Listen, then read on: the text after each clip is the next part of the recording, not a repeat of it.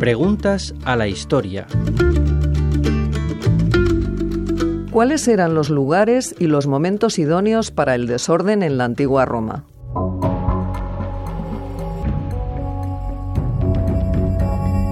Ciertos barrios eran conocidos por su inseguridad.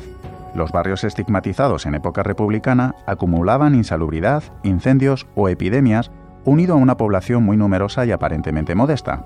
En época imperial conservarían la misma fama y su carácter populoso.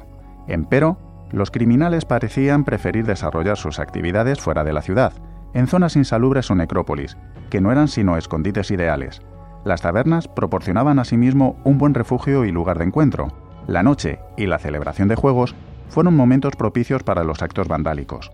Igualmente, otro momento propicio para la inseguridad eran los disturbios, cuyas causas podían ser múltiples, desde el descontento popular generalmente relacionado con las faltas de aprovisionamiento hasta la crisis política.